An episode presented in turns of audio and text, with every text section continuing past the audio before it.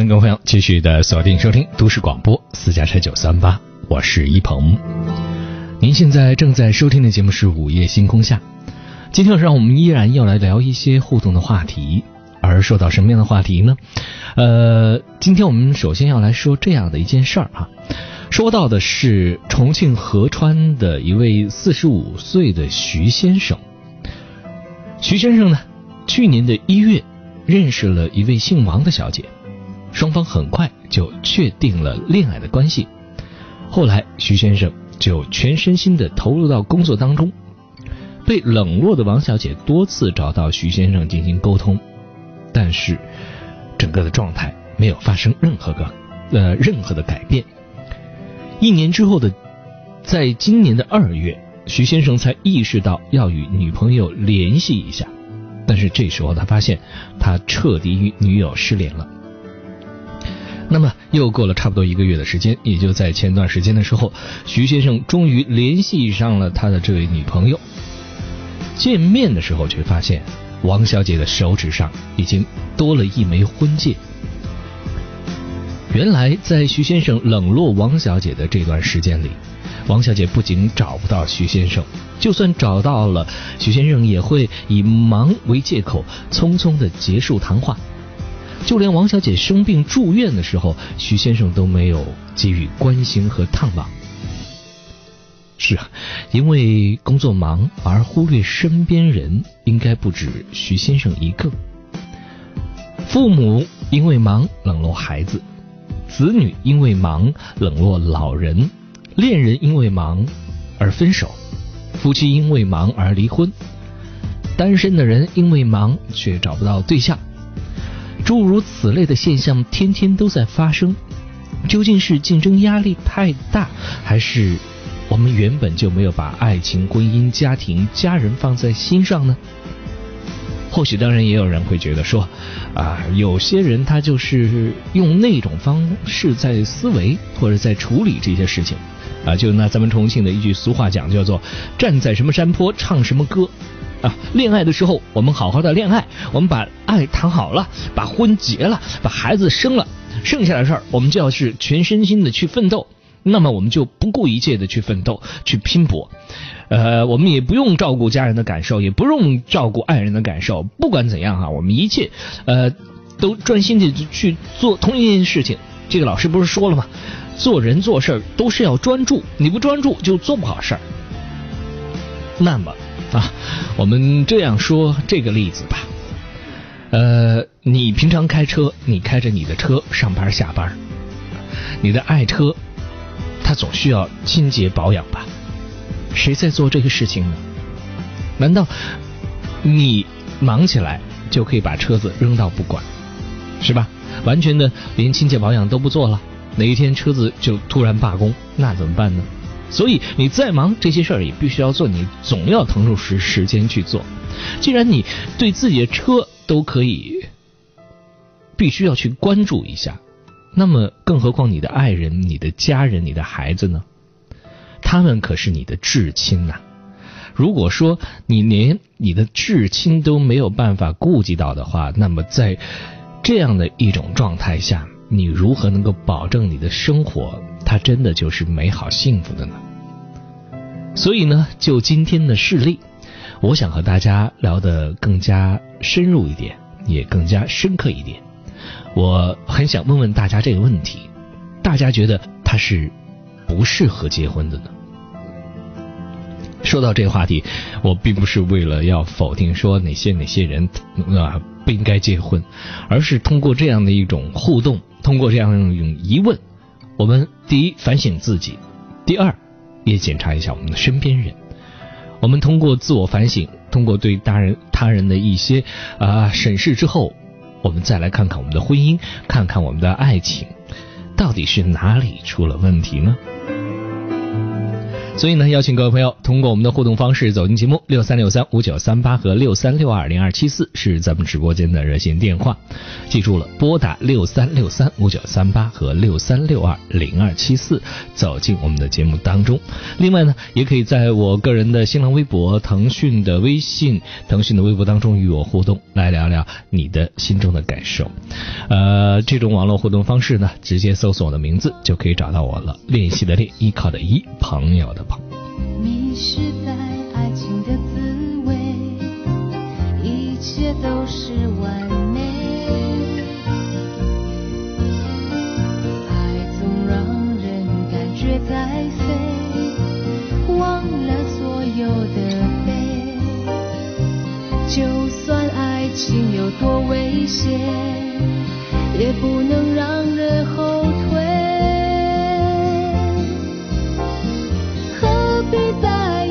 谁负了谁？世上无绝对，爱过以后就不后悔，受点伤也无所谓，别将情谊往心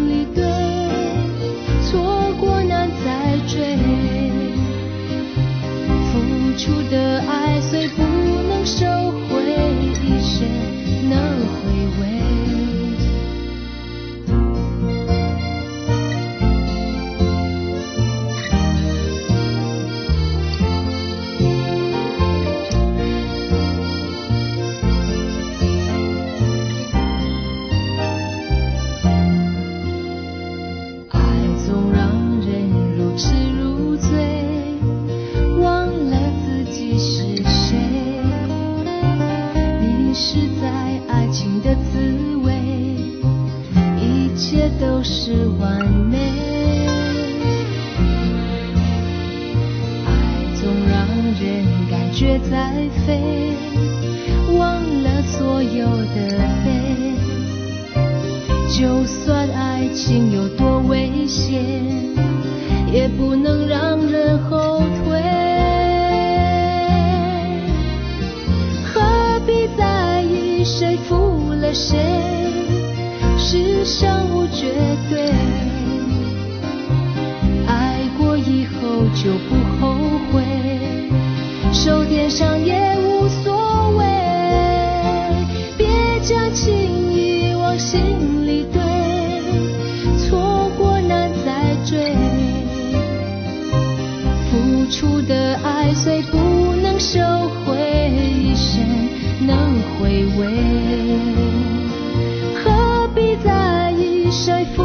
谁？世上无绝对。爱过以后就不后悔。受点伤也无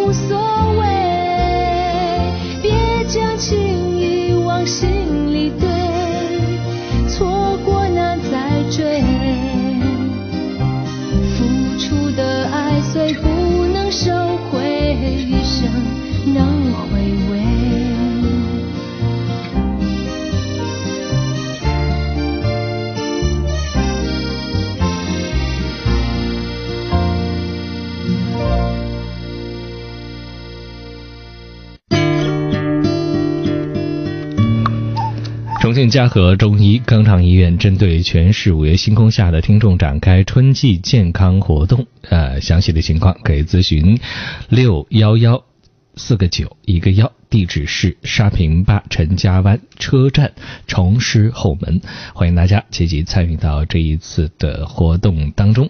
那也邀请各位朋友继续的锁定收听今天的午夜星空下。本时段由重庆东大肛肠医院冠名播出。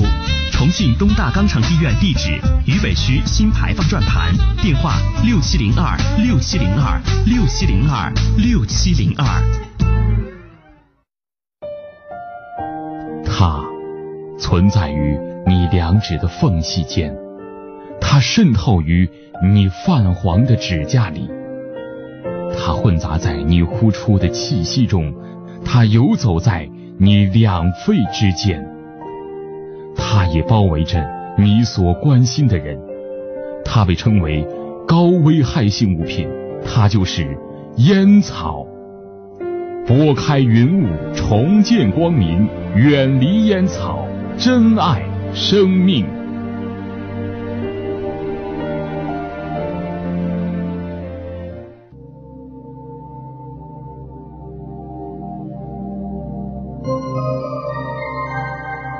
我们走进同一个夜晚，在声音的世界找寻各自不同的明天。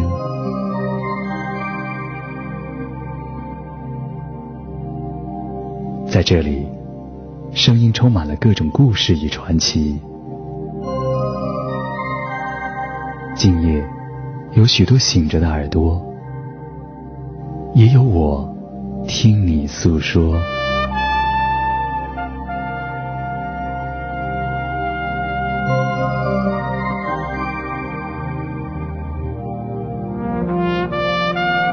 家车九三八，午夜星空下。欢迎各位朋友继续的锁定收听今天的午夜星空下，我们的节目呢是由重庆东大肛肠医院冠名播出的，在这里呢也邀请大家继续的拨打我们直播室的热线电话，我们一起来聊聊今晚的互动话题，同时也一起来说说你正在遇到的一些烦恼与困惑。我们直播室的热线电话已经为您开通了，欢迎各位朋友的拨打。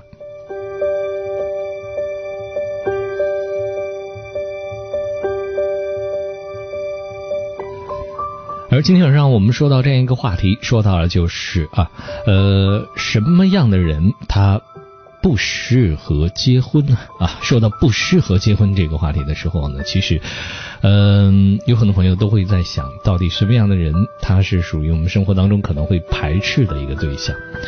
嗯，我们首先来看看啊别人的一些观点和想法吧。呃，有一位呃叫做。边牧可萌的说：“他说本心不想要婚姻生活的人，他其实是不适合结婚的。呃，我如何来理解这样的一个话题呢？啊，或者说他这样的一个观点呢？我觉得其实有很多时候，我们必须要很清醒的意识到一点，就是我们身边有些人，他们对婚姻的理解，或者说对爱情的理解是粗浅的。”这种很粗浅的意识，让他们对结婚这件事情，大都停留在别人怎么做了，我就要去怎么做。他对自己是否需要结婚这件事情，他没有很清醒的意识。但是这种意识，他并不是说今天你是这么想，明天也一定会这么想，未来所有的时间他都不会变。他。跟观念不一样，他只是对一个事物的认知的能力还不够啊。我觉得像这样的情况呢，首先我们必须要清楚，有些朋友真的就是如此。比如说父母催婚叫你结婚，但是你自己真心不知道为什么要结婚，或者说你看到周遭的人都结婚了，于是你就觉得说，哎，我也应该结婚了。但是结婚到底是为什么？我们为什么要结婚？别人结婚为了追求幸福，那么你结婚也是为了追求幸福吗？会不会有别的原因、别的理由、别的一些什么样的想法呢？你自己内心真实的想法是这样吗？那么你真的结了婚之后所获得的那所有一切，就是你想要的幸福吗？这些问题在你没有问清楚、没有想明白之前，我觉得其实我们都不要太积极。主动的进入到婚姻当中，我曾经看过啊，就是在欧美的一些国家，现在他们出现了一个很令他们的社会很苦恼、很痛苦，他们的连他们的国家的总统啊、总理啊之类的一些国家级的官员都在思考这些事情，如何让年轻人他们愿意结婚。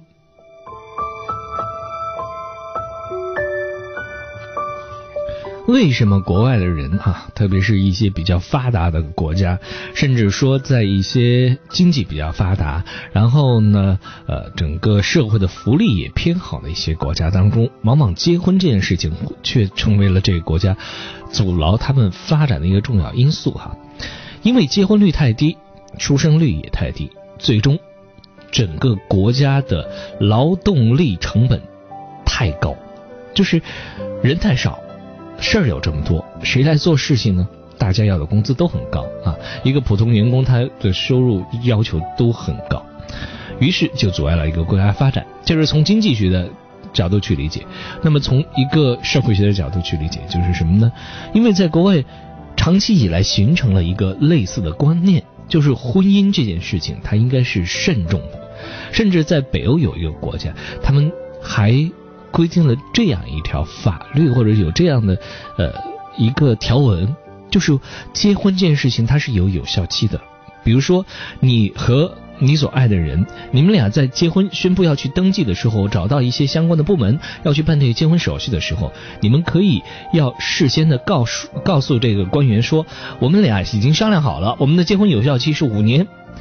那么这个官员。就把你们的结婚证上面的有效期写成五年，最后在你们五年期满之后，如果你们两个人没有再去续签任何的合同，或者说没有办成任何的手续的话，那么你们接下来的婚姻生活就是无效的，它不会受到法律的保护，那么相应的一些国家福利的政策待遇也不会给你。那么婚姻到了这样的一个程度，大家理解的方式和。方法都不一样的时候，那么他们到底是怎么想的？其实国外很多的年轻朋友就觉得，我们可以好好的爱，我们可以同居，呃，甚至说我们也可以，呃，不去领结婚证，然后生下孩子。但是呢，我们一定要确定自己想要和这个人厮守一辈子的时候，我才进入到婚姻中。当然。并不是所有的外国人都这么想，但是呢，在很多地方，呃，有相当一部分外国人他们的观念，传统的比较传统的外国人观念当中，他形成的意识就是如此。他希望用一种最谨慎的态度去面对婚姻。所以，呃，在今天我们的节目当中，也希望能够跟大家聊聊什么呢？聊到一种更加对婚姻有一种。啊，谨慎的态度，有一种更加呃嗯矜持一点的态度，更加呃把它放的比较严重一点的态度，而不是太随性啊。嗯，因为中国人的观念当中有一句话说的是，先嗯结婚吧，结了婚之后，慢慢你就会呃两个人相处下来就会好了，这些都是美好的愿望。不是一个确定的、切实的、有可能成为现实的一种可能性，所以呢，有时候面对婚姻的时候呢，也应该，呃，学会不要那么太多的寄希望于美好的愿望，而是更多切实的把关于婚姻、关于爱这件事情呢落到实处啊，呃，所以今天晚上我们就来聊聊这个话题，说说这个话题，什么样的人他嗯不太适合结婚呢？呃，而在今天节目当中，也有很多朋友发来了信息，和我们一起来分享他们的观点和想法。稍后我们要继续的和朋友们一起来分享。而今晚我们的热线电话已经为您开通了啊，我们的导播也正在急于准备啊，要接听各位朋友的电话。呃，大家拨打我们直播间的热线电话是六三六三五九三八和六三六二零二七四。通过我们的热线电话走进我们节目当中，和我一起来聊聊天，说说你的感想，谈谈你。的故事，聊聊你现在当下的心情感触都是可以的。记住了，热线电话是六三六三五九三八和六三六二零二七四，欢迎您的拨打。呃，那么我们现在再来看看朋友们在微信当中呃说到的这个观点啊。首先，有朋友他在评论评论什么呢？评论这个事件，说到的就是这位徐先生，这位来自合川的徐先生哈，说他真是太糊涂了。其实我觉得吧，啊，一方面是糊涂，另外一方面也是说明徐先生其实他对结婚这件事情，他真的呃没有认真的想过，甚至说在他之前的婚姻当中，他可能也没有认真的思考过婚姻当中应该付出什么样的，或者说承担什么样的责任。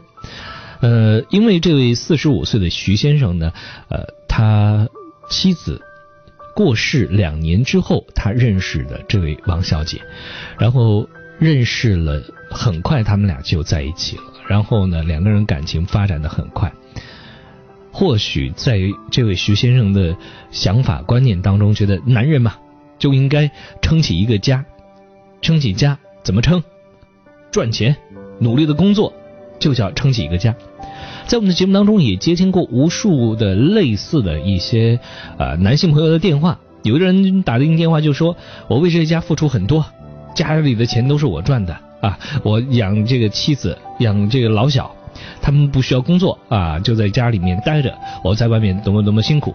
但是最后这个女人居然还嫌我不好，她还要跟我弄这儿人，他们是活生生的人，所以我们必须要站在一个人最基本的一些。”需要上去理解他们的心情，去关怀他们。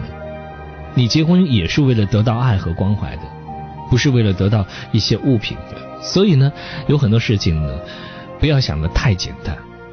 男人可能有时候就只关注一件事儿啊，眼前只能放下一件事儿。其实这样的处理的方式，它不是很好。所以在今天晚上我们才会聊到这个话题。像徐先生这样的一个。人他可能真的在当下的状态下，在他太多于执着于他的事业发展的情况下，他真的不太适合结婚。所以这个人他是心态的问题，他根本没有准备好进入到婚姻当中，也没有准备好好好的去爱另外一个人，因为他没有办法分心。所以我觉得徐先生算是不适合结婚的其中的一类人。但是并不代表这个徐先生他就是坏人，你觉得呢？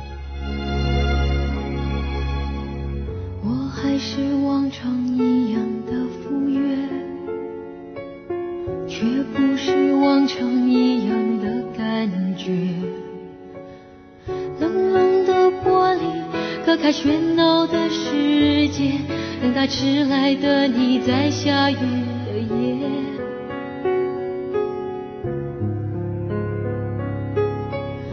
还是一样匆匆的出现，说着还是一样的抱歉。剥落的玫瑰花瓣在桌上枯萎，你不会发现像每个昨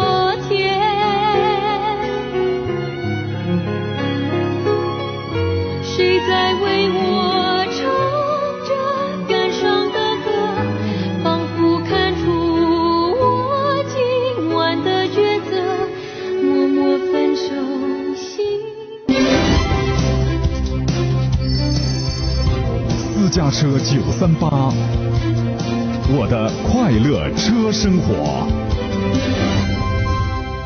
商社电器西鹏商场为您报时。重庆百货旗下商社电器西鹏商场位于七星城上城一楼，重庆市诚信守法示范企业，购家电就来这儿。服务热线六五八幺三三五幺。北京时间二十二点二十九分。我们一起出发，私家车就三八。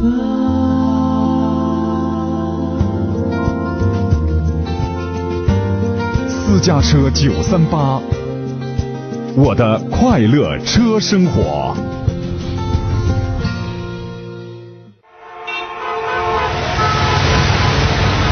我生于这座城。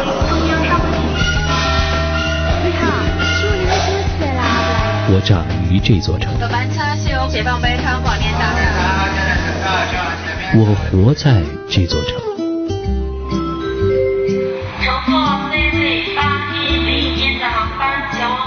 我聆听着这座城。我在重庆。听你说爱的故事。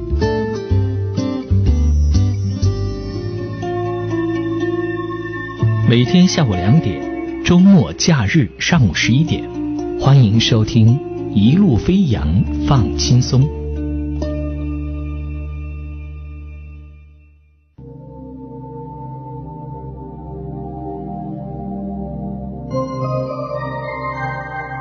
我们走进同一个夜晚。在声音的世界找寻各自不同的明天，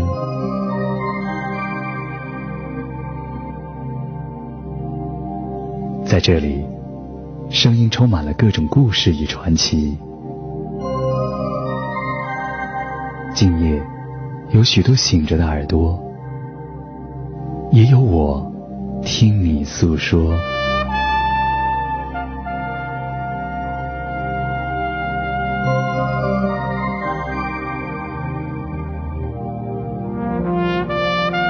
私家车九三八，夜星空下。欢迎各位朋友继续的锁定收听今天的午夜星空下，我是一鹏。今天呢，我们聊到一个互动话题，说到是什么样的人不适合结婚呢？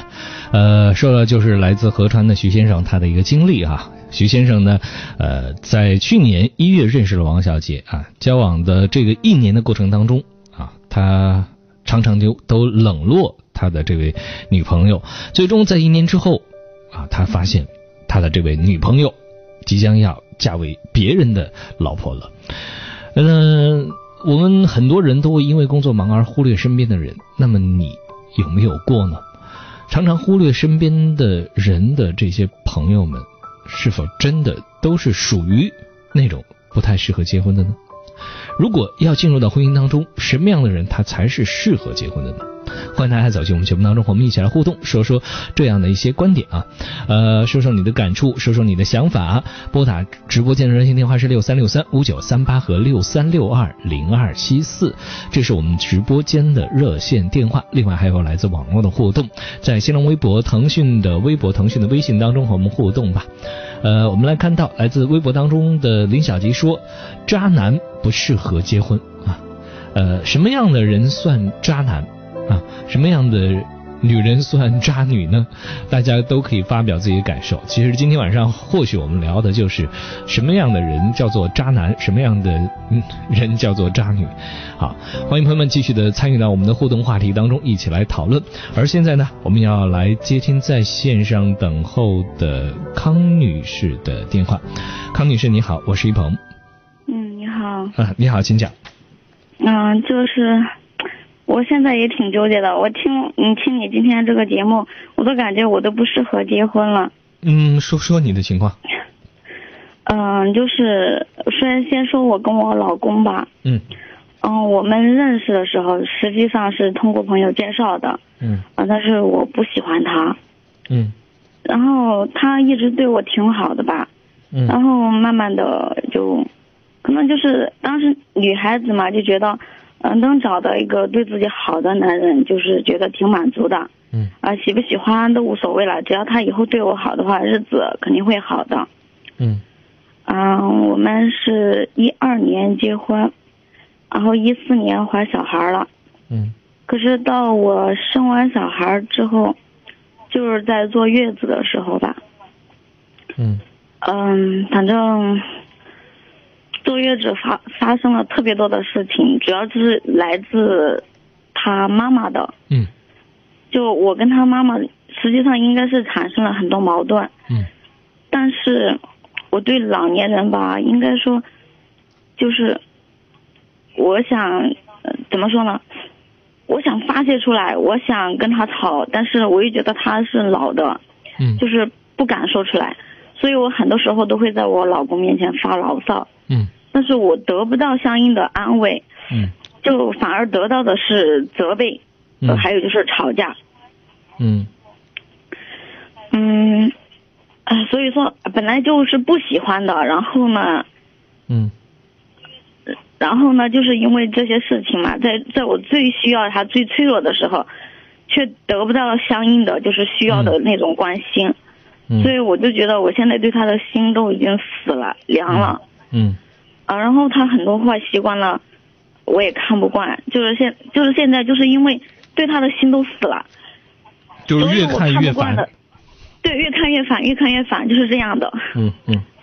那现在你的想法是什么？我不想跟他在一起，但是呢，我又放不下我的小孩儿。嗯。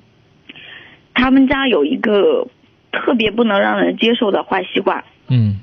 喜欢撒谎。他爸妈喜欢撒谎，他也喜欢撒谎，嗯，从来没有改过，嗯，就我不愿意让我的小孩跟着他们，嗯，然后就是你现在很在意这件事情是吧？我现在我很在意我自己的感受，应该是，就是我不能接受我天天要跟他在一起，但是我又不能接受我的孩子有一个后妈来管他，嗯。也不能接受他的母亲来带我的孩子，嗯嗯。所以我就现在特别纠结，而且我在网上认识了一个人，我特别喜欢跟他聊天，嗯。我每天都想跟他聊天，但是他最近不理我了，然后我就我就感觉特别痛苦，嗯嗯。特别的痛苦，反正那种感觉，嗯。嗯，特别不能接受。嗯，不能接受什么？不能接受他不和你聊天，还是他不跟我聊天，他不理我，我就觉得很难受，心里面就觉得被折磨的那种，嗯，很慌、很难受的那种感觉。你是觉得找不到地方诉说你心中的这些苦闷吗？不是不是，我一般那么他平常你跟他聊家里面的事情，我，嗯，我挺喜欢他，然后他，他对我表示的也是他挺喜欢我。你跟他聊什么？嗯，就像谈朋友一样。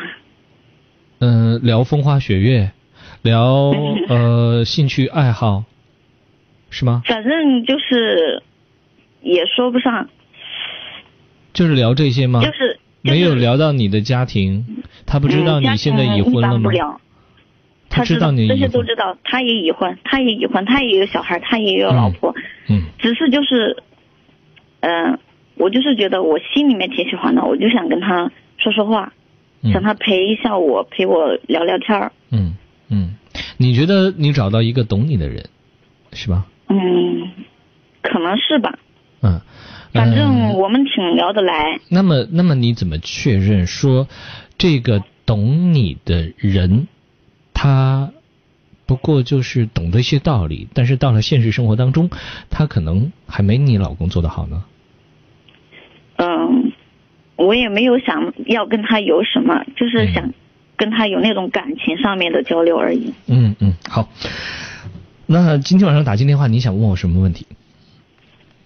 嗯，其实我也不知道我想问什么，我就是心里面特别难受。然后我一个朋友跟我介绍了你们这个节目，我就听了两天。嗯。然后我今天打进这个电话的话，我也是，呃，我很怕，我很怕说出这些事情来。嗯。但是，我还是忍不住，我又打进来了。为什么怕说出这些事儿？怕被我们谴责骂？嗯，就是还是怕面对？对，就是怕别人说我。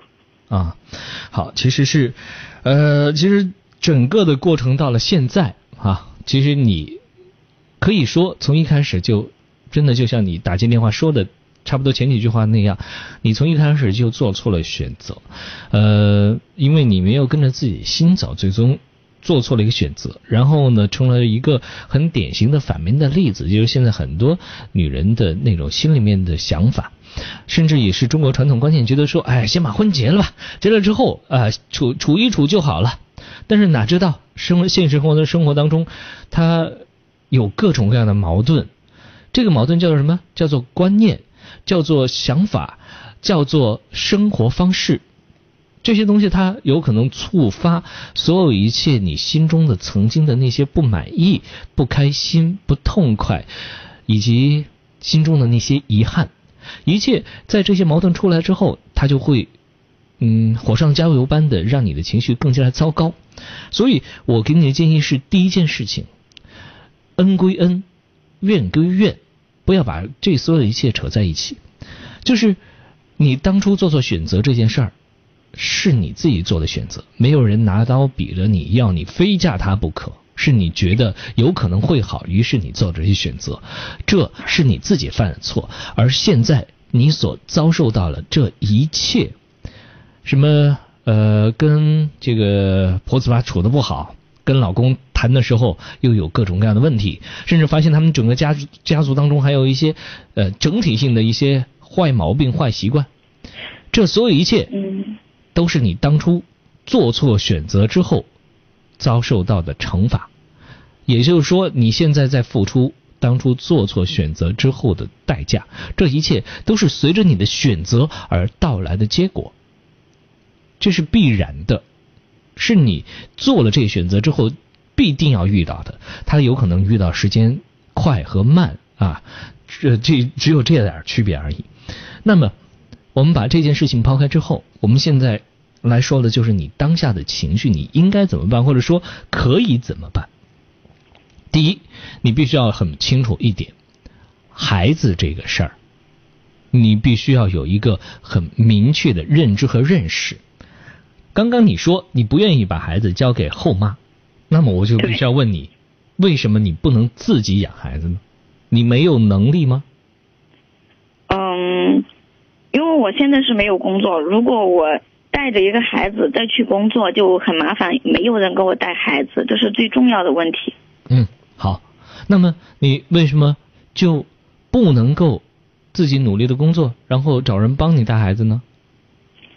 嗯，有有这样的想法，但是以我现在的能力的话，我的工作可能就是我的我能拿到的工资就请不起人来帮我带孩子，就是这样的。嗯，好。那么我可以换另外一句话说，就是现在你不敢离婚，也不不敢离开你的老公，就是因为受到经济上的制约吗？嗯，对，对。所以一切都输在钱上，是吧？确实是。所以你才只能采用一种找精神安慰的方式。你有没有想过，呃，要离开这段婚姻？那么你现在想要改变，改变自己还是改变你的老公呢？我可能改变不了他，我我跟他在一起有六年。嗯。他我们谈朋友两年。嗯。两年的时间我们是住在一起的。嗯。他所有的毛病都隐藏的特别好，而且他家里面的人的话，从来都是把我捧在手心儿的。嗯。是这样的，所以在我生完小孩之后，我就觉得这种落差感特别大。嗯，好，嗯，那么我想问的是，你的老公的收入的状况？他的收入也不高，也不高。那么，他既然收入不高，在他收入不高的情况下，你又没有工作，对，在这种情况下，他是否在你面前表现出了呃一些优越优越感？他没有优越感，他爸妈有优越感。哦，然后他为什么没有优越感？因为我对他特别不满，他知道，他自己心里面知道。嗯，他知道你对他哪些方面不满？嗯，就是在处理我跟他妈嗯之间的那些事情。他的态度是什么？觉得你就是没事儿找事儿吗？还是说，呃，这些事儿？他觉得，他觉得他爸妈做的都是对的，就是他是属于那种从小就很惯的那种。他们家实际条件特别不好，特别穷。嗯。就是跟我们家的条件比的话，就差老远了。嗯。以前跟他结婚的时候，我妈都特别反对，这一点也是我现在特别后悔的。嗯。就当时家里面的人都反对的情况下，我还跟他结婚了。我当时想的就是，他家里面人对我挺好的，他也对我挺好的，那我们以后日子肯定能过好，只要两个人一起努力。嗯嗯。但是渐渐渐渐的，我发现以前我我是发现他撒谎，他爱撒谎，但是我没有在意过。我觉得，我觉得他可能就是一切的出发点就是为了得到我，所以他才撒谎。嗯。但是，但是我后来经过跟他家里面的人，就是我在带孩子的时候，在他家里面待过两个月，在跟他爸妈相处的情呃那种呃情况下啊，我发现他爸妈也爱撒谎。嗯。我才发现这个是受家庭影响的，而且从小就他爸妈挺惯他的。我跟他的很多矛盾都是因为他爸妈，就是有的时候我跟他吵架的时候，呃，就我们两个在或或者是在理论一个问题的时候，嗯，他爸妈都会跳出来帮他说话，会来骂我说我不对。嗯。就感觉我就是从自从生完小孩之后，我感觉我在他们家就是一个外人了，嗯，就突然就变了，就是这样的。嗯，我嗯还有一个事情就是，我不是要想找一个精神上面的安慰，是我在聊天的情呃就是那种情况下，我发现我我爱上那个人了，感觉就是有特别强烈的那种感觉，我不但是他现在不理我了，我不想有那种有那种感觉，我想摆脱这种感觉，我想摆脱我自己的这种情绪，但是我又控制不了自己的这种情绪。嗯，我觉得挺痛苦的。嗯，其实我可以这么说吗？今天晚上打电话进来，可能想要解决呃你本身的婚姻当中的问题的这种渴求，还远不如你想要摆脱和这个网上认识的人的这种坏情绪的渴求，是吧？对，对。其实，因为你很明确的知道，现在当下的状况，因为钱也好，因为各方面的因素也好，你根本就没有能力来解决目前的婚姻当中的问题，是吧？对对。那么，那么我再问一个关于目前婚姻当中的问题：你现在的当下的这些状况，你的父母知道吗？我，我父，我没有妈妈。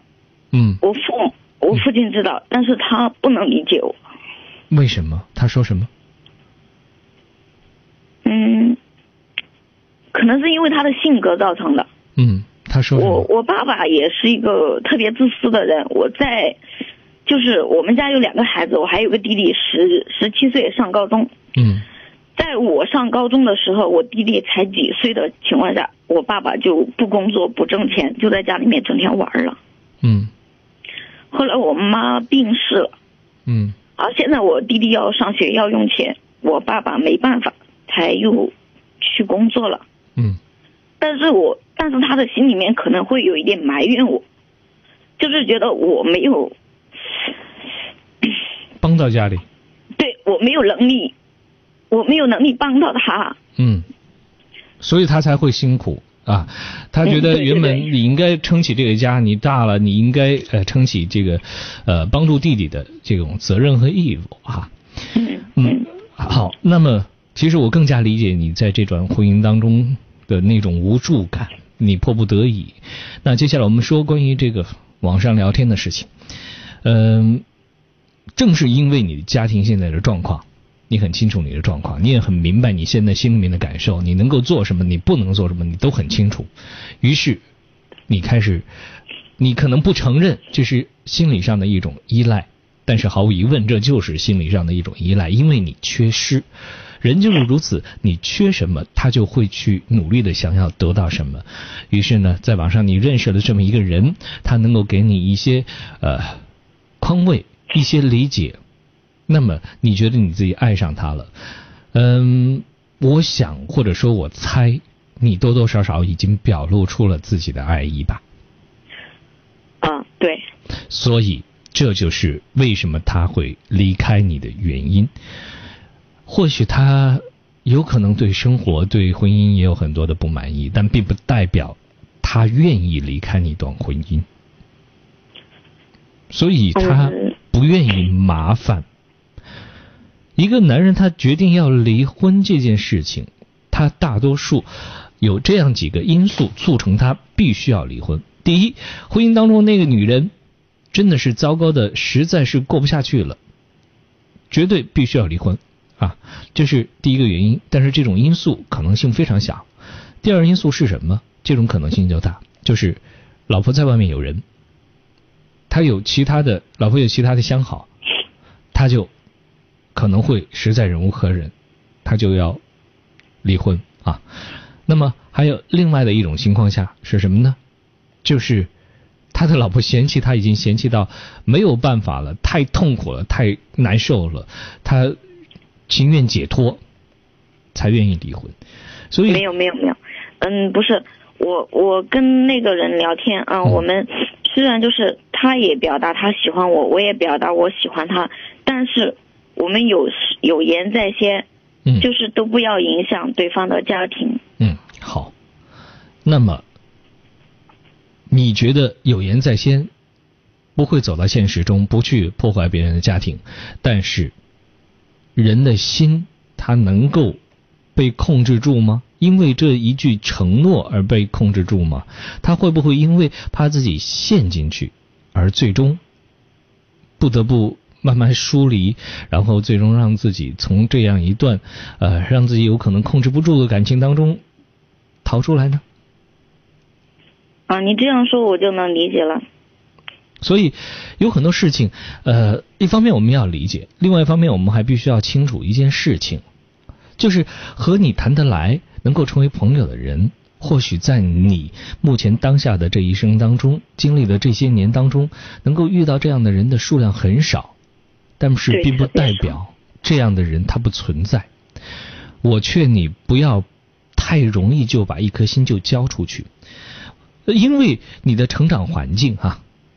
因为为什么刚刚我要问你的父母的情况，就是想要了解你的成长环境。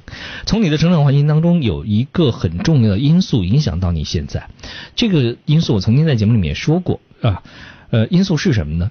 就是一个女孩子，呃，比如说现在有人提出女孩我们要富养，那么富养的意思是什么呢？就是要让她享受尽量好的生活，给她更多的宠爱，因为只有你给她更多宠爱之后。当他长大了，开始交异性的时候，他有了寻找爱的这种想法的时候，他才不会因为别人的轻言、轻而易举的一些好的言行，最终就容易被打动，然后就一个劲儿的就扎进去，然后不能自拔。这是女孩要富养一个很重要的原因。那么你正好缺少。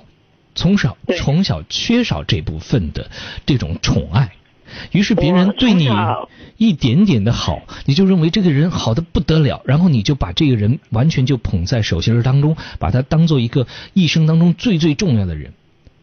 这是一种更加强烈的补偿心理带来的一种很危险的行为，因为你一旦把对方捧在手心上，把他看作一个很重要的人物，非常相信他。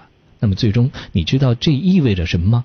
因为人他就是知人知面不知心的，你怎么知道他真实的内心的背后的那些感受感触到底是什么呢？或者说他的想法到底是什么呢？你都不清楚。所以我劝你，在接下来的日子当中，不要那么轻信人，多一些防备心。这世界上对你好的人，他绝不仅仅就只有啊。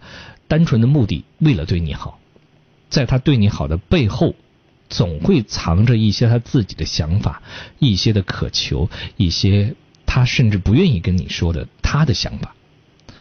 所以防备一下，对你来说没有坏处，特别是对于你来讲，好，好吗？谢谢。嗯，好，那就先这样啊。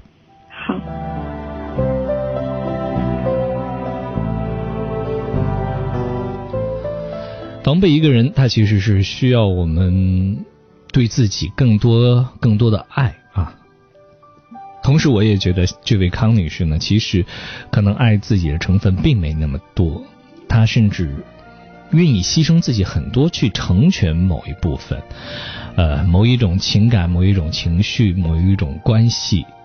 但是他其实个性当中并不是一个这么容易就认输的人，呃，他的生活的经历。啊，也不允许他就这么简单的认输的人，但是他可能也很矛盾，他不知道自己该在接下来日子当中，到底用什么样的方式来面对，呃，面对自己以及面对未来的生活，他也担心未来的日子会过得很苦，甚至怕那种苦会带给自己的孩子。这让我想到了最近我身边的有一位朋友，这位朋友呢，他从小生活在农村，然后呢，好不容易考上了大学，在考上大学的时候呢，呃，曾经帮过自己的一些亲朋好友，啊，是甚至是一些至亲也发生了意外，离开了他，让他曾经受过很多的苦。他曾经过过那种日子，就是今天我早上醒来。一摸口袋，发现里面只剩下两块钱。这个钱到底是用来吃早饭，还是用来坐车呢？而这个事情，它不是发生在很早以前，而是发生在最近不久的那么几年。他已经工作了，他依然会遇到这么多的艰难的问题。而最近，他跟我说，他有一个很好的机会。而且这个机会他已经把握住了，他接下来终于可以不再为钱而愁了。我说，但是这个机会对你现在的工作，它可能会形成一些冲突、一些影响。我说你没有任何担心吗？他说我更担心的是我会再穷。所以，穷过的人，他真的很怕穷。但是，我也必须要说，我理解我的这位朋友他的心中的想法，但你也必须要清楚。就是收音机前的各位朋友，你也必须要清楚，如果你是也经历过穷的人，你也必须要有一个基本的原则和准则。或许你可能接下来日子不会再穷，因为你的努力，因为你的奋斗，因为你的能力，你不会再受穷。但是千万不要因为怕穷而走上另外的一个极端！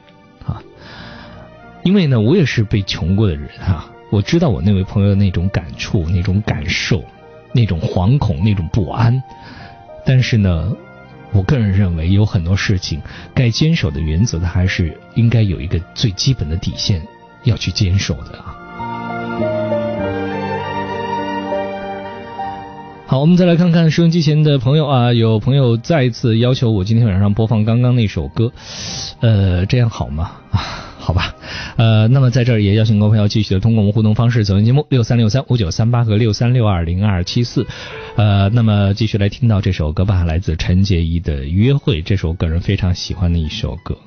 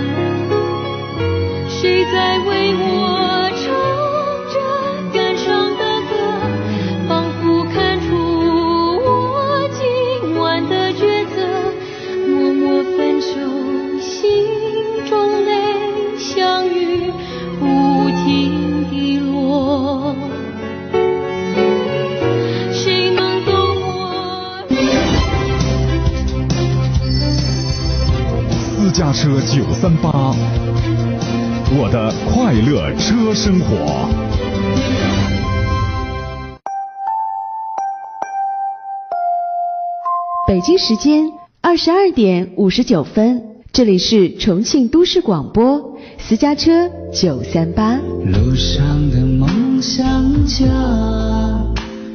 世界在你脚下，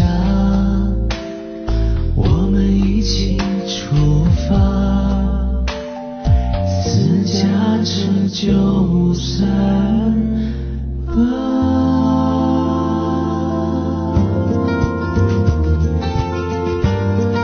家车九三八，我的快乐车生活。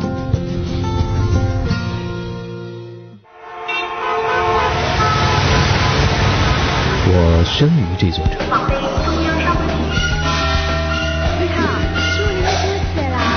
我长于这座城，我活在这座城，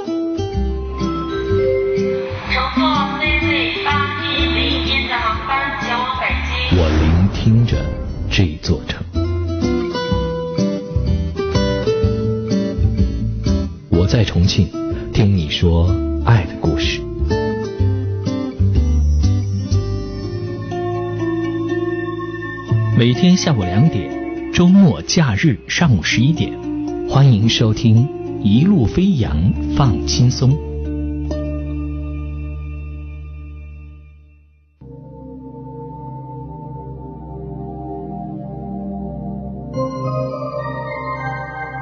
我们走进同一个夜晚，在声音的世界找寻各自不同的明天。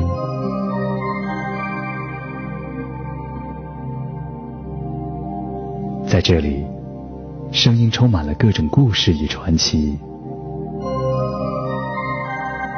今夜，有许多醒着的耳朵，也有我听你诉说。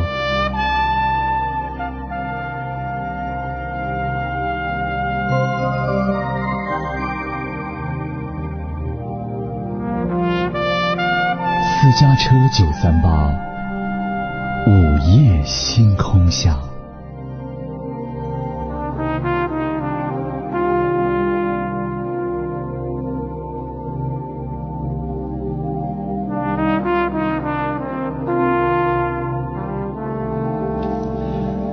欢迎各位朋友继续的锁定收听今天的午夜星空下，我是一鹏。今天呢，我们要继续来分享互动话题，说说你当下的一些烦恼和困惑。而我们直播室的热线电话已经为您开通，大家大家可以积极的拨打啊，六三六三五九三八和六三六二零二七四。欢迎各位朋友积极参与到我们的互动当中啊，热线电话已经为您开通了啊。在这里呢，我们也要来看看来自微博、微信和呃。来自邮箱当中的一些朋友发来的信息哈，而接下来呢，首先要解决的是这位嗯，通过邮箱发来信息的名字叫做露露的朋友，他说我是一个离婚啊再婚的女人，与现在的这任丈夫有一个四岁的儿子，而与前夫有一个女儿，今年十三岁了。可是前夫再婚之后又生了一个男孩，嫌女孩长大之后反正嫁是嫁了成为别人的人，于是不想要了，要给我。当时离婚的时候，抚养权都是归丈夫的，而我现任的老公是无法接受我这个女儿的，还吵吵着要离婚的那种架势，真的不知道怎么解决这个问题。离婚的话，我现在的孩子就和我成了单亲的这种家庭当中生长，不管哪一方。对生活啊，对孩子都是不好的。不离婚，我的女儿不可能进孤儿院啊。再说，当妈的也不可能不要自己的孩子。他问我该怎么解决这个问题。呃，现在我们有电话进来了，我们先来接电话，同时也听听各位朋友的一些意见和建议吧。你觉得这位叫做露露的妈妈？她应该如何来抉择呢？遇到这样的事情，换作是你，你该怎么办？你帮我们先出出主意哈。我们先来接听电话，在线上等候的这位朋友姓任，我们听听这位呃，不知道是任先生还是任小姐啊，来听听他的这个故事，听听他当下遇到的情况。你好，我是一鹏。你好，主持人。啊，你好，任先生，请讲。嗯，因为我现在和。处于处于一个比较混乱的一个状态。嗯。因为我，我也只能说大概聊一下我现在的一个感受。因为今天晚上听到你们那个关于结婚的一个那个，说是什么是不适合结婚。嗯。然后我就听了就感触挺多。嗯，因为我跟我女朋友是一二年认识，那个时候我们在大学里面，我我比她大一届，她比我小一届。嗯。然后就当时我对她就是那种，当时一见她就是。就是很冲动，然后就觉得她是我这一辈子就是要追求的那个人。本来之前我是谈过几个女朋友，嗯，然后她是没有，她是之前是没有谈过恋爱，嗯，就就很单纯的一个女孩，嗯，然后我就大概说一下嘛，然后现在当时就觉得我就主动去追她嘛，她后来现在遇到什么问题了？现在的问题就是，呃，她。会因为之前的一些小，就是如果现在有点一遇到一点小事儿，就会把很早以前的事儿就拿出来，每次就这样就反反复复来说，而且每次一说他就说要分手，要怎么怎么着，嗯，然后每次基本上就是我把他追回来，基本上都是我把他追回来，然后这样又就继续，然后每次遇到伤心的事情，他可能就会又把很早以前的一些事情，嗯，又拿出来说，啊，那最近这一个月。最近这三十天出现过类似的情况啊？你刚才说的那些情况出现过几次啊？最近最近就是因为一个打麻将的问题。嗯。因为我们这边我之前也有几个同学嘛，有几个朋友，有时候出去打个麻将，然后上次上次我就前天嘛，前天出去，然后他说要他说必须要九点钟回来，我说尽量吧，然后他就我们在打麻将十点钟吃个在在外面吃了夜宵，回去十一点，嗯，然后他就生气了，就这样，嗯，要跟我闹分手，然后呢？嗯，然后又要跟我闹分手，就跑去跟他父母住了，就这样。啊，然后你后来把他劝回来的是吧？就现在还没有劝回来，今天晚上他又走了。啊，好，嗯，你确定他是真的想分手，还是通过这种方式威胁你？我现在拿不准，他每次就说我们不合适，怎么怎么着，但是我之前每次都能劝回来。嗯，他说的不合适是什么？他说过很清楚吗？哪些地方不合适吗？他就比如说说性格呀，说，嗯，就说比如说我们的工作呀，因为我自己是，嗯，你觉得他说的在理吗？嗯，有时候想一想也觉得挺在理。嗯，那么如果你觉得他在理，如果跟这个分，那么他这些理由都是成立的，是吧？那么为什么你又不愿意分呢？因为我觉得我我真的这一辈子就只认定他了，因为可能之前在大学的时候，嗯，那个时候比较不成熟，可能在跟他恋爱的时候，可能还脑子里还有其他想法。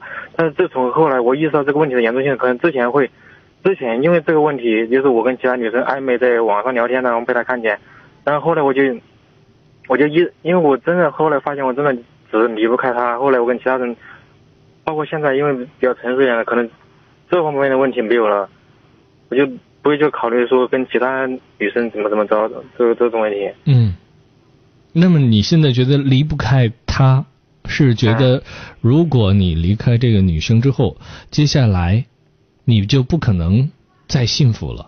就算遇到再好的女生，再适合你的女生，你都不会幸福，是吗？到目前为止是这样。啊，那么你怎么能够肯定未来你真的遇不到更好的呢？更加适合你的呢？我觉得我这一辈子有他我就够了，其他的我不。我觉得我一天我忙碌，我更因为我平时嗯平时白天还是比较辛苦的，因为嗯我觉得我想一想，可能跟他以后的，包括不是想以后，包括我下班回家跟他一起，比如吃个饭或者什么的，我都觉得足够了，就这样。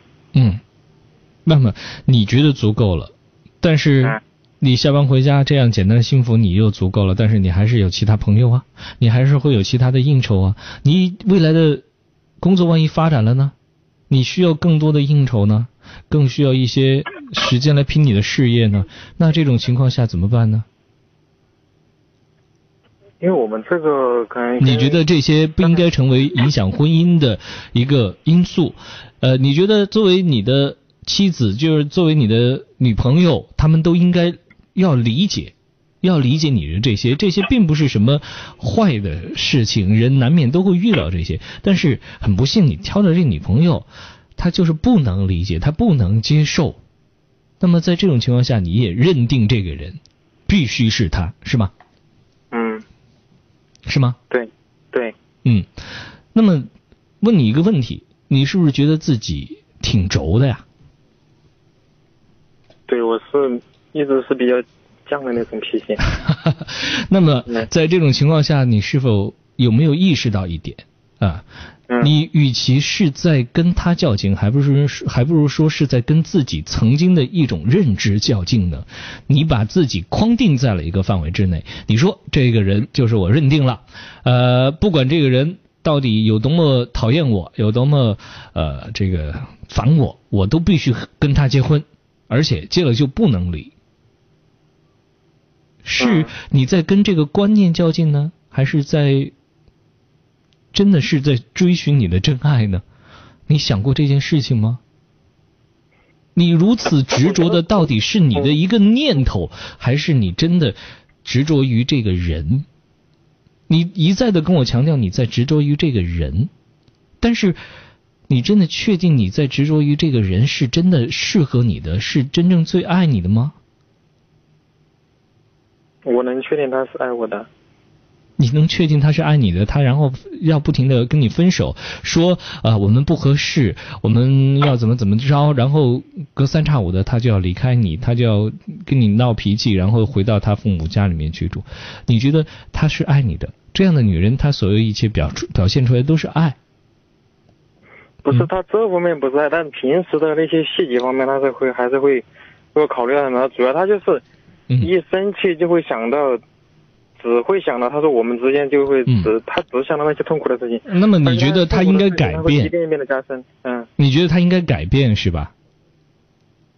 因为我可能是我的想法，我觉得可能，因为我们肯定两个人在一起这么久了，肯定不，这也说不通啊，肯定不可能只有痛苦的回忆，不然怎么会在一起那么久嘛？嗯。因为我之前可能觉得就把，因为去年刚买了房子嘛，然后就一起买了房子，然后现在我觉得就是一个朝。结婚的方向发展一个其实嘛，当时就决定买了就买了吧，因为还没结婚嘛，当时就买了，而且还是写了他的名字，我之前都没管他。嗯，然后呢？这些这些跟你现在做这些决定要坚持你这个念头有关系吗？这个没有多少关系，但是我觉得，嗯，因为我是相信他的。所以我才，那你相信，你相信他，那是你的情，那是你的想法，那是你的观念。但是我现在问你的是，你是在跟自己的观念，在跟自己的心中的想法较劲呢，还是真的觉得这个人值得你去较劲呢？觉得这个人也值得我去较劲。嗯，那么你觉得你的观念是没有问题的，是吧？嗯。所以这就是问题的所在。所以这也是让你难的所在，你根本就没有审视过自己的这个想法，它有可能是错的。你说这个这个人，也许我们真的不合适。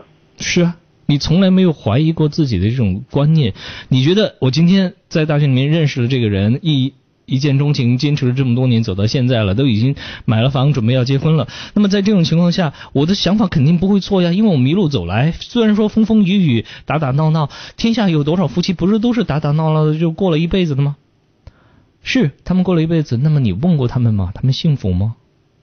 他们真的觉得对方是最佳的选择吗？如果给他们再来一次机会，他们真的会选择对方吗？你问过这个问题吗？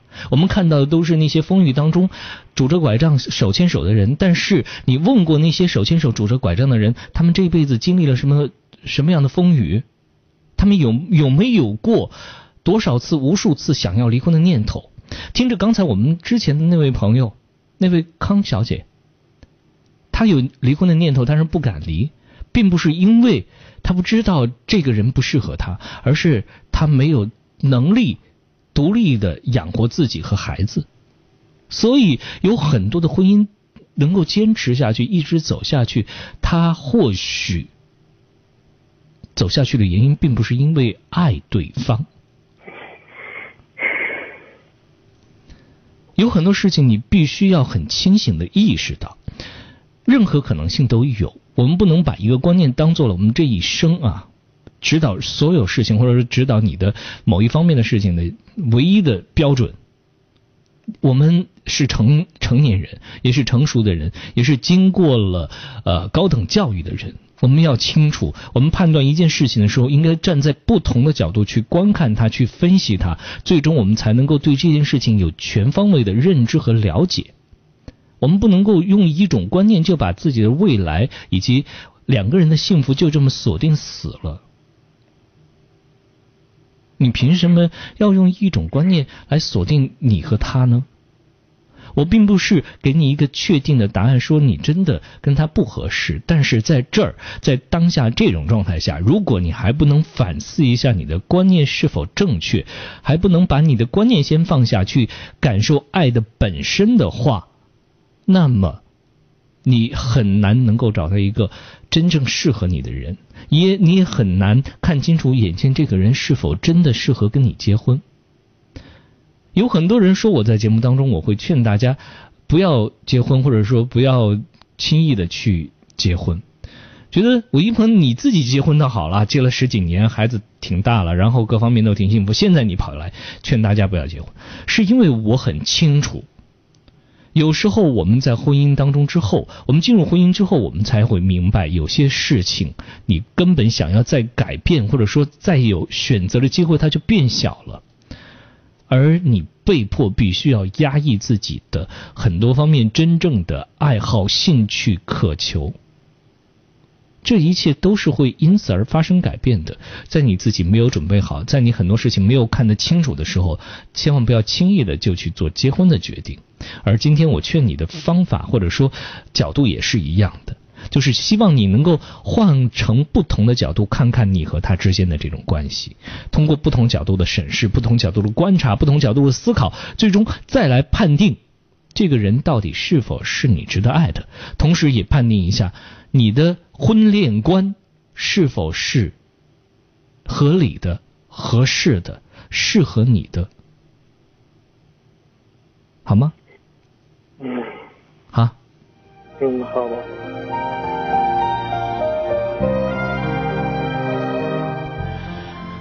其实我知道任先生他还是不服气，他还是不愿意认输，但是有很多事情，嗯，他或许跟真的输赢没什么关系，但是呢，必须要跟你的想法和追求很有关系。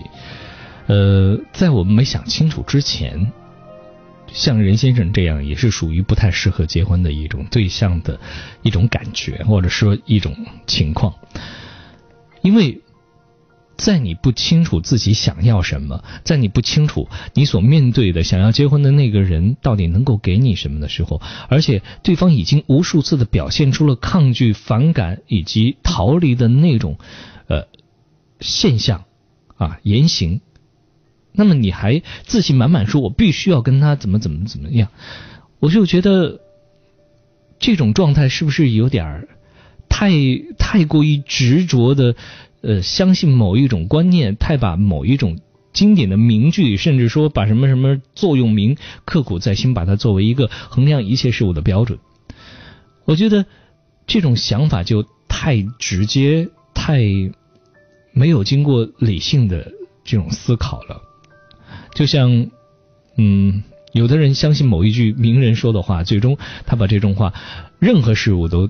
照此依葫芦画瓢的去执行，最终带来的结果，当然就是有的事情它是合适的，有的事情它不合适，不是天下所有的事情都是合适的啊。好，我们赶紧再来接听另外一位朋友的电话，这位朋友在线上已经等候了，这是张先生，张先生你好，我是一鹏。呃，一鹏你好。嗯，你好，请讲。呃，起先起先你你讲了这个小孩嘛，他妈妈。妈妈就是说，这个小孩儿家庭的一些一些事情嘛，嗯，就是说，就是说，就是说，这个女儿是他是他的吧？嗯，对，是他本人的嘛。呃，你是说刚刚那位露露哈，露露女士，呃，她是这样的，她离异，离异了之后再婚，呃。离异之前跟前夫生了一个女儿十三岁，那么跟现任的这个丈夫呢生了一个儿子四岁。前夫现在不要女儿，要把这个女儿给她，但是她现任丈夫不接受这个女儿，她就很为难。呃，她其实呢也想过要离婚，但是呢她又不愿意让自己现在的这个儿子呃处在一个单亲的环境当中生长，甚至说更不愿意让她的女儿。也进入到一个单亲家庭当中，于是接下来他就很痛苦，到底应该怎么办呢？嗯，你是有什么建议吗？这个事情，这个这这样，有些东西啊，该放弃的放弃。放弃什么？啊？放弃什么？放弃婚姻，婚姻。为什么？就是说，现在这个对于小孩嘛，小孩的，就是说大大部分的人。所以这个离婚呢，对小孩的伤害最大。嗯，如果说这是为为了小孩啊，大人啊，这是说该该该失去的就该失去，不要不要上一辈的事情啊，拿到下一辈来承担，对不对啊？嗯，有有些事情，有些事有些事情呢，嗯，可以擦干眼泪从头再来，有些东西都不行了，那娃儿的。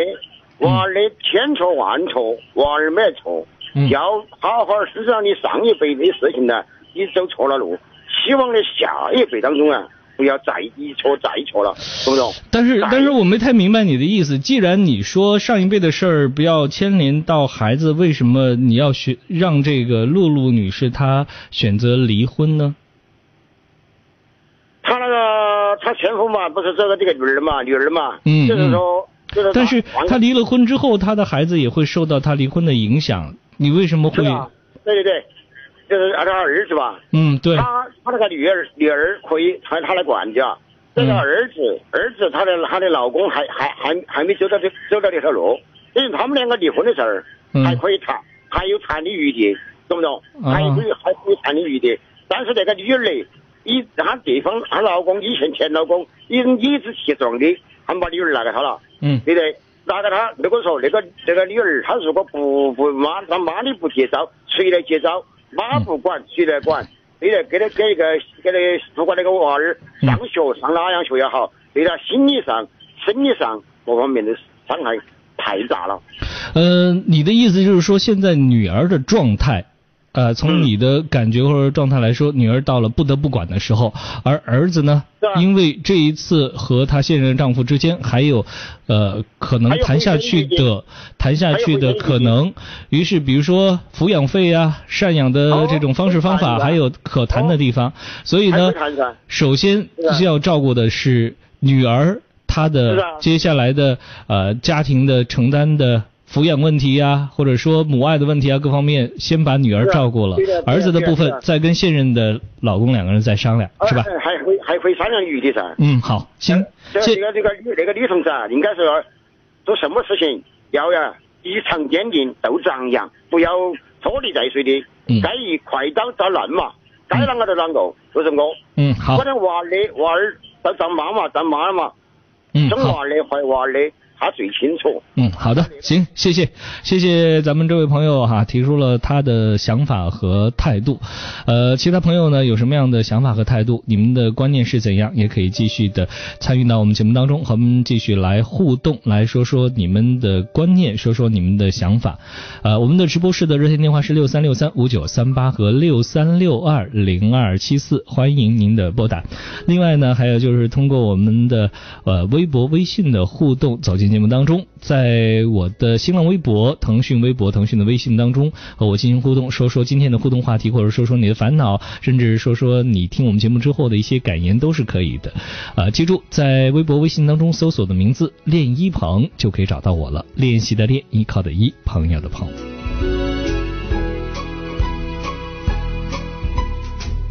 初恋像一部黑白的电影。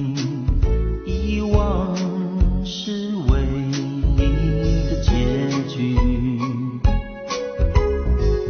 爱情就像是一部留声机，重复着相同的旋律，想留住你的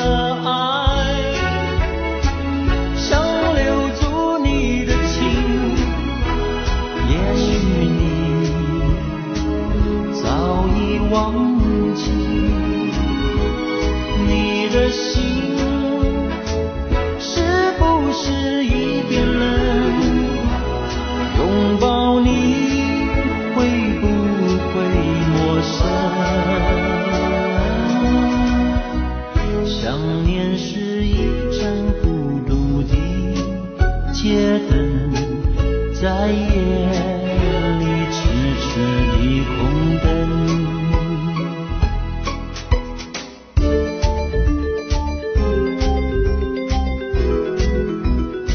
在微博当中，还有在微信当中，有很多朋友说，现在重庆出突然出现了电闪雷鸣的瓢泼大雨啊！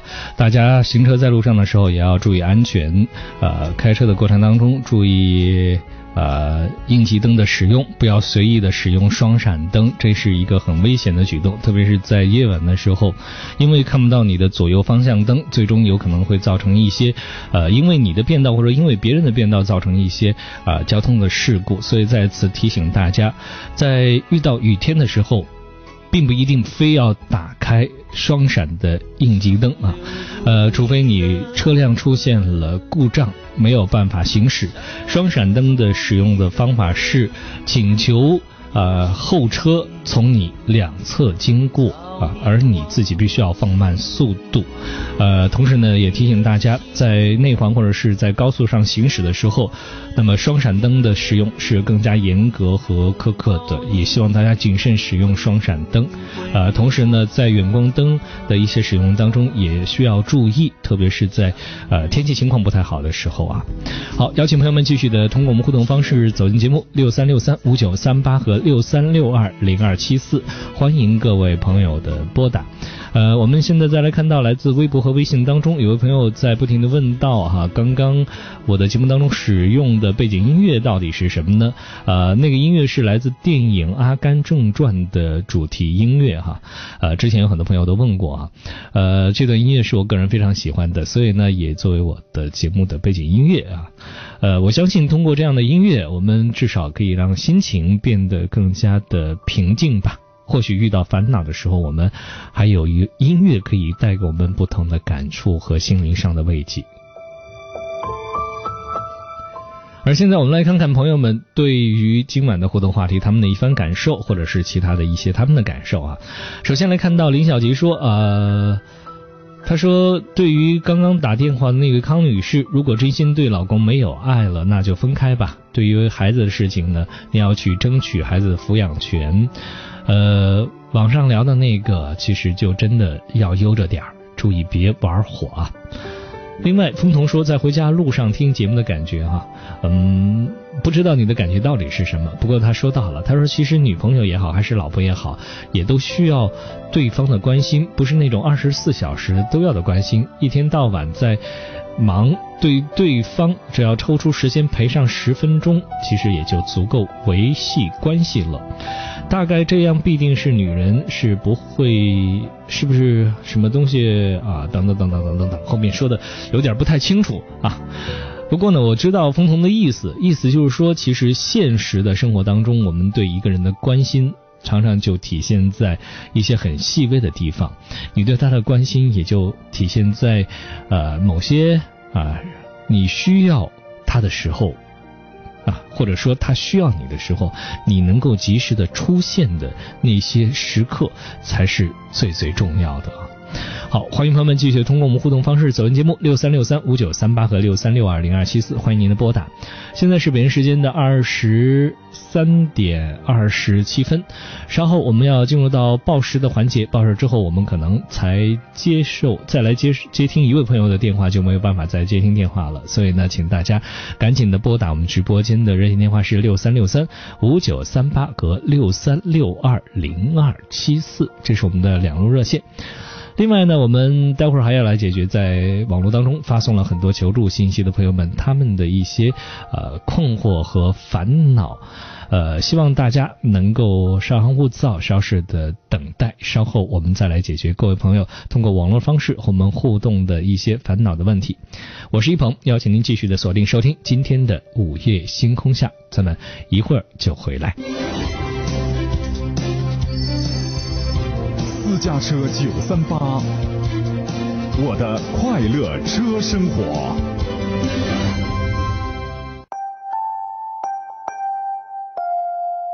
北京时间二十三点二十九分。我们一起出发，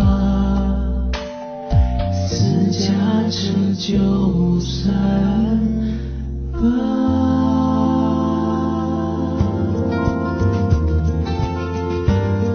私家车九三八，我的快乐车生活。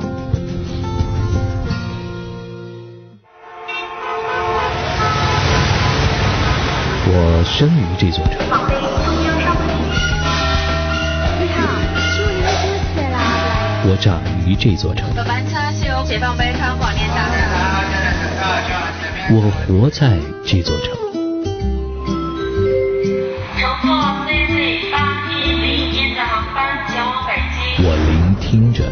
这座城。我在重庆听你说爱的故事。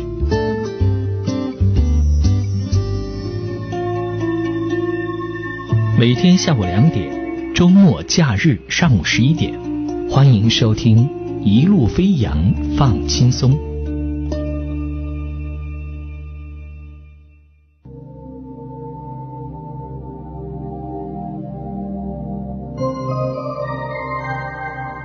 们走进同一个夜晚，在声音的世界找寻各自不同的明天。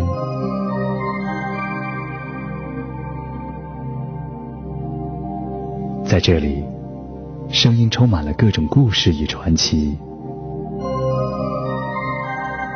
今夜，有许多醒着的耳朵，也有我听你诉说。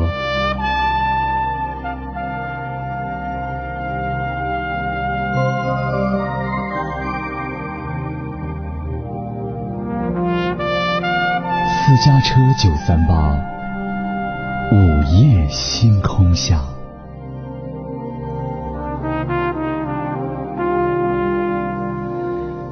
各位朋友继续的锁定收听今天的午夜星空下，我是一鹏。今天呢，我们直播室开通热线电话啊，大家就不要再拨打了，因为在天上已经有位朋友在等候。而我们接听这位朋友的电话之后呢，呃，就没有办法再接听各位朋友电话，因为还有很多朋友的一些网络的寻求帮助的信息，我们还要来解答。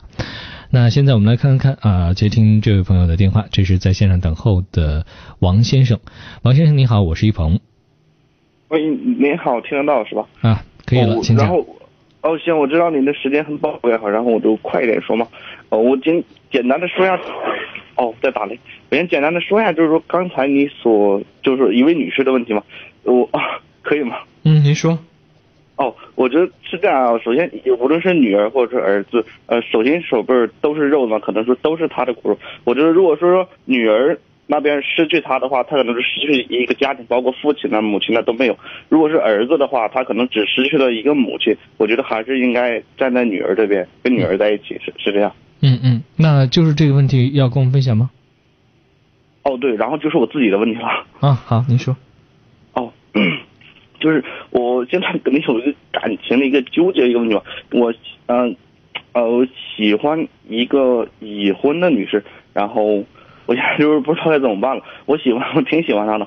然后，呃，嗯，他就是说，他说，如果是说他再过几年嘛，或者他单身的话，他就愿意跟我在一起这样。然后现在我不知道怎么，我不知道我这样做做的对不对哈。嗯，你是说那个女生她已经表示出了，如果说她未来单身，呃，她都愿意跟你在一起，那么她要求你等她吗？他没有要求我等他。那么你这个信息是从何而来？他他对我说的吗？他没有要求你等他，但是他只是说他觉得你挺好的。他如果未来单身的话，他愿意和你在一起。那么他什么时候单身？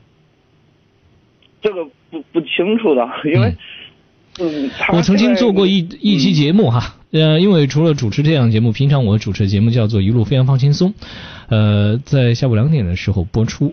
我做过一期节目叫做《你能够等多久》。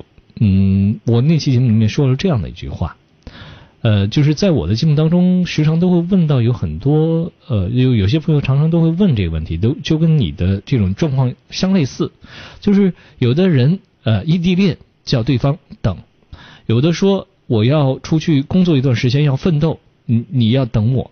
有的说呢，大学毕业了啊，或者说高中毕业了，然后呢，希望你能能够等到我们大学毕业的时候还能够继续在一起，等等等等，很多关于等的所有一切。OK，可以等，因为我对你有信心，同时也对我自己有信心。那么我们可以等，但是等的关键是什么？就是时间，等多久？这件事情很重要，不能因为我许下了一个承诺，说只要你愿意等我，或者说我没有说你要等我，我只是告诉你，如果我怎么怎么样，我就和你在一起。这所有一切都不过就是空中飞来的一句诺言，它随时随地都有可能被一阵风就带走了。你可以相信他，你可以为这样的一段情、一个人，你付出。但是我还是问那句话：你愿意付出的时间是多久？我也没有时间了，我你愿意用一辈子吗？直到自己等不下去为止。如果说你心中的念头或想法是这么确定的话，你说我愿意等啊，哪怕呃等半辈子，等十年二十年，直到某一天我不能等了，我再跟这个人说再见，我都愿意。你确定你心中的想法是这样的话，那么接下来我们就可以呃不用再多说，我就祝福你，希望你能够幸福了。你有确定的这种想法吗？没有。所以在没有的时刻，你就必须要清楚的意识到另外一件事情，就是你要么是对他没有信心，要么就是对自己没有信心。你对他有信心吗？我我都没有信心，都都没有信心。所以最关键的问题还有一点，就是在你和对他、对自己都没信心的时候，那么接下来我们要思考的问题是什么？是这个人和你相处起来快乐啊，你觉得这个人也不错，他也觉得你不错，那么他真的适合你吗？他真的爱你吗？你真的有那么爱他吗？你爱的这个人，他带给你的那种感觉是当下暂时的呢，还是未来今后都会持续呢？或者说，他当下的状况是不好的，所以呢，他在你身上看到了一些他在当下的婚姻中没有得到的东西，他在你身上寻求到了。补充，同时你当下也缺失一些东西，而他正好给了你了，所以呢，你找到了补充。但是这个补充不仅仅只有他能给你，或许这世界上还有别的人能够给你。那么，既然如果真的有别的人能够给你，为什么非要给他机会，让他在未来一个不知道时间的时候，给你这种感觉，给你这种幸福呢？是吧？但是。我就是很放不下他，我就很心疼他。所以现在更多的其实就是关于一件事：情绪。情绪是什么？情绪就是当下的感觉。那么这是一种感觉，感觉就是在此时此刻我们心中的感受。就像我跟你聊天的时候，你随着我的话音而心情的起伏的那种感觉一样。只是呢，这种感觉不足以像那种感觉那样打动你的心。让你能够刻骨铭心，让你呃辗转难眠、难以忘怀。不过，这还是一种感觉，并不能因为它让你难舍难忘、难以释怀，它就不是感觉了。于是，我们也必须要面对这样一种可能，就是你只是爱上了一种感觉，而并不是真正爱上的这个人。这个人带给你的这种感觉。意味着他可以给你这种相应的幸福，他会让你快乐，让你幸福，让你有一种被被一种怎么讲，叫做馅儿饼砸中的那种感觉。哦。但是这所有一切，它不过就是一种感觉。我们不能因为这种感觉好，然后我们就沉迷这种人。我还是那句话，能够带给你类似感觉的人，绝不仅仅有他。你觉得呢？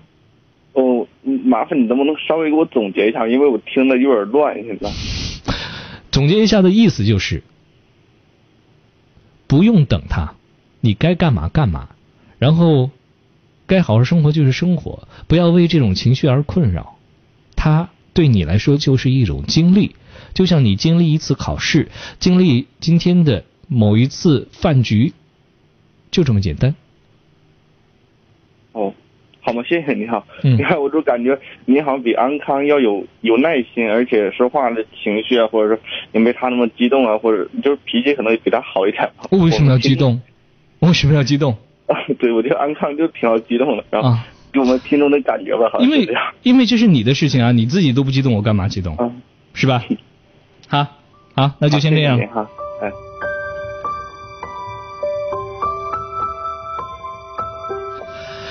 嗯，其实有很多朋友听我们节目都是怀着一份看那个侦探剧，或者说看一个家庭闹剧啊，什么看呃类似的一些家庭纷争的剧，就是喜欢吵，就是喜欢闹。很可惜，我不能给你。如果你怀着这样的心情来听我们的节目的话，很抱歉，我让你失望了。但是也请你不用再听我主持的节目。所以呢，我不能给你的。你就不用再强求，也不用再等候，呃，去找能够给你的人。这是爱情当中的一个状态，所以呢，有很多事情也是如此。我们期待着在爱情当中能够得到别人给我们的想要的那所有一切，但是其实你必须要面对一个现实，这个现实是什么？就是不是所有人都能够给你你想要的那一切。好，我们赶紧来回复一下各位朋友发来的一些信息哈，这个网络求助的信息非常多。呃，我们首先来看看，呃，最早发来信息的几位朋友，一位叫做天天在乎你的朋友说，呃，我今年二十五岁，单身，和我的父亲经常吵架，我妈和我爸离婚十年了，我爸把我赶了出来，他说永远都不要回去，我一个人在外面待了一个呃待了半个月，都睡路边，有一天，呃，给我父亲打电话找他拿钱，呃。他说要他命吗？啊，他说我爸爸不管我了。其实我觉得在现实的状况中，有些事情我们必须要清楚，清楚什么？就是你当下面对的父亲、母亲，嗯，他们的能力是有限的。你或许认为他们是。曾经曾经觉得他们是神，是你所有的依靠，但是很抱歉，你的父亲母亲他们都是普通人，甚至他们还是能力不那么强的普通人，所以他们能够给你的非常有限。你今天不断的要索取，要他们给，还不如自己早一天的独立，自己给自己，自己去挣自己想要的那一切。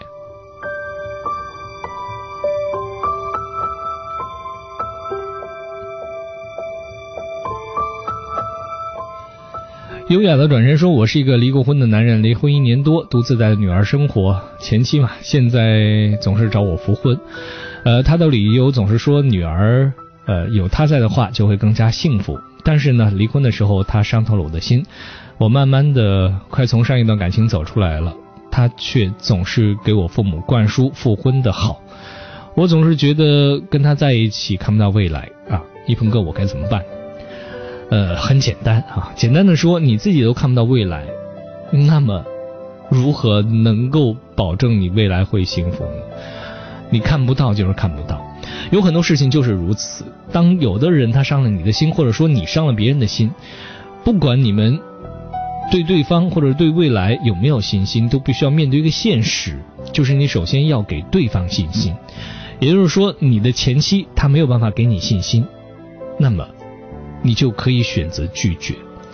或许他通过给你的父母施压，通过给你的孩子施压，但是你也必须要清楚而明白，他现在说的这所有一切，并不是最最重要的保证。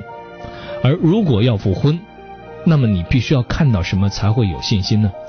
第一，看到他当初和你在一起所发生的一切，呃，伤害你的事情，他有改变吗？啊，然后他有做出一些让步、一些调整吗？你们俩在一起会因为之前那些事情再出问题、再出麻烦吗？在这些情况没有得到确认之前，那么请你不要轻易的呃决定要复婚这件事情，千万不要这么轻易的去做啊！这就是我给你的建议。好，另外我们再来看看啊，一位叫做杰的朋友，他说。我和女朋友感情很好，我们八年前过，呃，他说我八年前得过慢性肾炎，女朋友的妈妈知道之后，无论如何都不同意我们在一起，我和女朋友都很无奈和痛苦，不知道如何处理。呃，这件事情首先第一点处理的方法就是你的女朋友她必须要自己坚持，她有这个能力和勇气，通过她的坚持，让她的父母不得不低头，不得不明白，就是。呃，他愿意为了你而付出一切啊。那么，在你的女朋友她愿意坚持的情况下，那么你再去表达你的心意，表达你的呃这种勇气和诚意，才有可能。打动他的父母。如果说在你的女朋友都没有办法坚持，没有完全能够说服他的母亲的情况下，你的一切的行动都是徒劳。所以最关键在这个问题上，最关键的人不是别人，就是你的女朋友啊。我们再来看看另外一位叫做单曲循环的朋友，他说想请教一个问题，他说我在微信上认识个女孩已经有三年了。去年见面时，他在他那儿玩了两三天，他对我挺好，人也挺友善的。我们俩条件相差不多，他大学毕业后在一家家政公司工作，我家里很穷，初中没毕业就弃学了，在服装厂工作。嗯，他说我自知道自己配不上他，但是我又很爱他，忘不了他，想请教一下，呃，应该怎么办呢？其实有很多事情，我们必须要面对一个很切实的问题，就是现实的问题哈。呃，因为你可能跟我强调，你们俩有很多地方都挺般配的啊，不管呃怎样，也多多少少算一种门当户对的感觉。但是最重要的感觉是什么？或者说，呃，是否要坚持？是否要继续？最重要的感觉是什么？第一，在如果不论及婚嫁的情况下。最重要的事情就是你继续表达你的爱，继续的关心他啊，然后在这条路上继续走下去。嗯，因为爱这件事情，你不能够随便的去压抑它，压抑了之后，你可能得到的根本就不可能是爱。因为那种得到有可能是感动，所以你要大胆的表达，也不要怕被伤害，也不要怕所付出的一切啊就这么失落了，然后没有所得。你更需要做的就是勇敢的去展现你的爱啊。然后至于结果，不要去强求。另外呢，还有一件事情，就是在适合的时候，你发现你们俩如果走不到一起，那么。大胆的放弃，大胆的 say goodbye。所有的爱，它不能够走到最后，并不代表这份爱就是错的，它就是一种经历。就像刚刚我劝那位朋友一样，所有的爱，所有的情，所有的一切一切，对你的人生来说，这几十年来说，它都是一种经历，一种经过。就跟你经历了一场考试，经历了嗯一次意外，经历了呃。一顿和朋友的争吵啊，经历了和你不喜欢的人的之间的产生矛盾，你不过就是经历而已。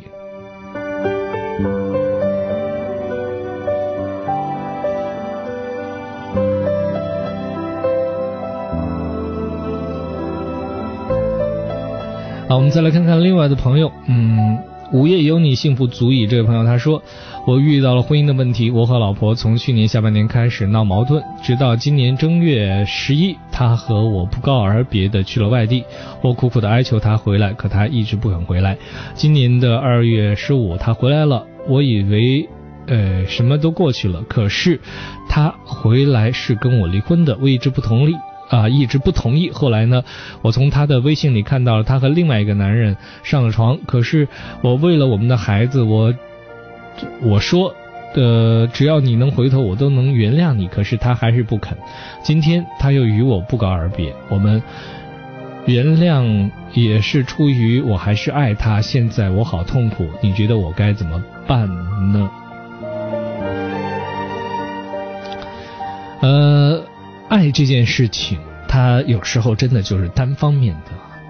我相信你的爱，我相信你所说的所有一切心中的那种呃念头、那种感触。但是你必须要承认，呃，你现在的这种想法，就跟你没结婚单恋一个女孩子想法其实是差不多的，就是单方面的一厢情愿的想要达成一件事情。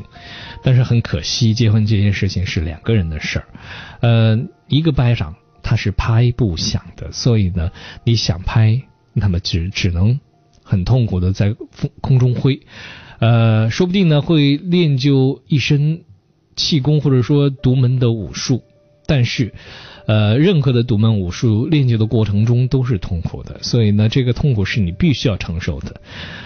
也就是说，在当下这种状态下，呃，既然你的这个妻子她的心已死。你留下一个对你已死心的人，不管对你还是对孩子，甚至对他对你们的家庭来说，都是一种无法预知的灾难。我可以说他无法预知，一方面就是说呢，我们没有办法，我作为一鹏，我没有百分之包票说他一定是最坏的一个选择，但是他变坏的可能性已经高达百分之九十九。所以在这种情况下，你一直坚持自己心中，我说我爱他，我爱你，你必须要回来。这所有一切对他来说不过就是一种束缚，就是一种负担，所以他才会选择逃。而他逃开，对你的孩子才是最大的伤害。你们两个人没有办法和平的相处，对孩子来说才是一种伤害。当然，所有的婚姻。他如果都有父母，现在情况下对孩子是最好的成长的一种环境，但是在两个人根本就没有办法走在一起的时候，那么尽量减少对孩子伤害的方式是什么呢？就是两个成年人用理智的方式去解决、去面对、去谈判，最终用和平处理的方式带给孩子。尽量少的情绪上的起伏、挣扎、痛苦，这才是一个成年人该处理的选择的方式和方法。所以呢，当事情走到今天，有很多事情它就是不得已的选择，你不愿意面对，它也是必须要面对的，这就是你现在的现实。也希望你能够早一天认清这个现实，理智的对待，好吗？